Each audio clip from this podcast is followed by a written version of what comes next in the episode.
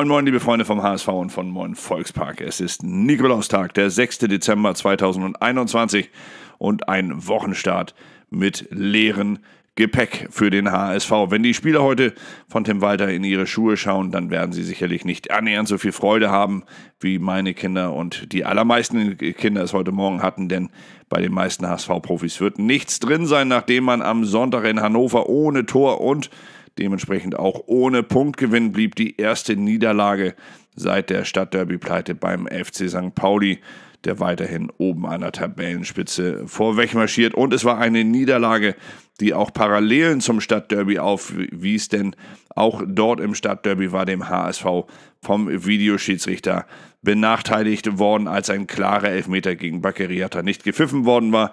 Diesmal in Hannover war dem HSV erst ein Treffer per Videobeweis aberkannt worden, das wohl auch zu Recht, ehe dann keine zwei Minuten später Hannover 96 irregulär in Führung ging, denn hier war dem Tor der Gastgeber ein Elfmeter gegen den HSV zuvor verwehrt worden, wäre der Elfmeter gepfiffen worden oder zumindest im Nachgang dann per Videobeweis noch einmal äh, angesehen worden, wäre das äh, Tor natürlich für die Hannoveraner auch hinfällig gewesen. Alles Gründe für mich zumindest, mich wieder mächtig über den Videoschiedsrichter und den Kölner Keller zu ärgern. Nicht so allerdings für Tim Walter, der trotz allem gelassen blieb und gar nicht groß auf den Videoschiedsrichter eingehen wollte. Oh, du ärgerliche Titel das Armblatt über seinem Artikel, in dem sich Tim Walter zu Recht fragt, warum man aus diesem dominierten Spiel in Hannover komplett ohne Punktgewinn nach Hause abreist. Zitat, wir wissen gar nicht genau, wann wir hier, warum wir hier ohne etwas wieder nach Hause fahren. So sagt es weiter hier im Hamburger Armblatt. Und die Mopo titelt 14 Sekunden äh, Wahnsinn stoppt den HSV. Und die Bild hat als Zeile gewählt Elverwirbel um Jatta. Ja, die Spielberichte der Kollegen, sie decken sich dann weitgehend miteinander und natürlich auch mit unserem im gestrigen Blog.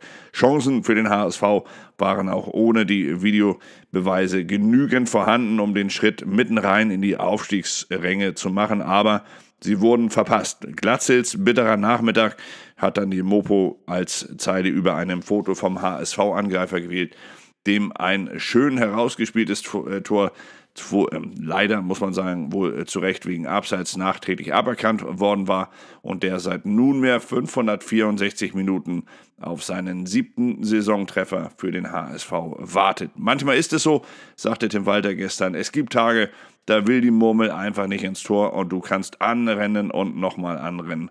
Ja, der Trainer erhaderte im Anschluss mit dem Abschlussglück seiner Profis. Glatze selbst erwartet inzwischen seit dem 16. Oktober auf seinen nächsten Treffer für den HSV. Damals traf der Angreifer noch gegen Fortuna Düsseldorf.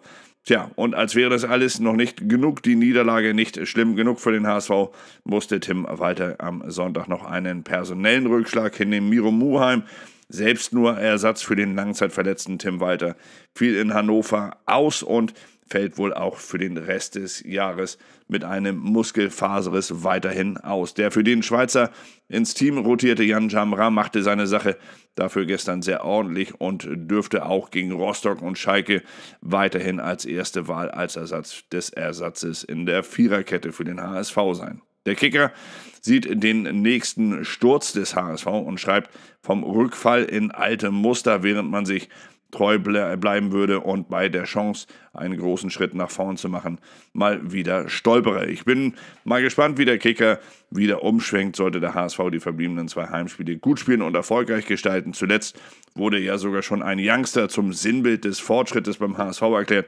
Heute, also keine 14 Tage später, wird alles wieder eingestampft. 26 Punkte, so schreibt es mein Kollege hier im Kicker, nach 16 Partien seien eine Bilanz, die trotz Zwischenhochs nicht dafür ausreiche, höhere Ansprüche in Hamburg gelten zu lassen. Ja, und was bleibt sonst noch als Nachricht an diesem Nikolaustag? Jonas David, das ist zumindest eine gute Nachricht für den Trainer, kehrt nach überstandener Verletzung ins Mannschaftstraining zurück und eröffnet dem HSV-Coach damit eine weitere Option durch die, in der durch die Verletzung arg gebeutelten Defensive und die Hamburger Morgenpost Sie macht Mario Vuskovic zum Gewinner unter den HSV-Verlierern vom Spiel in Hannover, weil der Kroate tatsächlich wieder stark performte und gleich mehrfach auch stark rettete. Kann man sicher so sehen, finde ich. Und ja, die Mopo, sie spricht, genau, das hatte ich noch äh, heute auch noch mit äh, dem ehemaligen Tagesschau- und Stadionsprecher des HSV, mit Joe Brauner im HSV-Podcast Herzschlagverein, spricht Joe Brauner über den Moment, wenn der HSV wieder aufsteigt, der ehemalige Stadionsprecher des HSV lobt dabei auch den Stadtrivalen FC St. Pauli, hofft auf einen Doppelaufstieg des HSV und des FC St. Pauli und er spricht über sein Aus 1991 als Stadionsprecher beim HSV, weil ihm dort alles ein bisschen zu weit ging. Er selbst sei eher der Typ gewesen, der Statistiken und Daten verlesen habe als Stadionsprecher und irgendwann sei man auf ihn zugekommen und habe mehr von ihm verlangt und das sei dann irgendwie nicht mehr sein Ding gewesen. Deswegen hat er damals das Mikrofon abgegeben, aber das Herz beim HSV gelassen. Er sagt, bis heute ist er ein unumwindlicher Fan des HSV und geht auch jeden äh, oder ist eigentlich bei jedem Spiel wieder mit im Stadion. Ja, Soweit, so gut. Er wird also dementsprechend dann auch gegen Rostock am kommenden Wochenende und darauf gegen den FC Schalke 04 im Volksparkstadion sitzen. Sollte er denn zu den 15.000 Fans gehören, die ins Stadion dürfen. Die neuen Corona-Regeln, sie greifen ja ab dem kommenden Wochenende beim HSV. Und wir werden euch natürlich dann im Laufe der Woche auch weiter berichten, wer beim HSV alles noch zurückkommt, ob vielleicht der ein oder andere aus der Verletzung wieder dem Team zur Verfügung steht. Ansonsten wünsche ich euch jetzt erst einmal einen richtig schönen Nikolaustag. Genießt ihn, wo auch immer ihr seid, was auch immer ihr macht. Und vor allem, das ist das Allerwichtigste. Bleibt gesund. Bis dann. Ciao.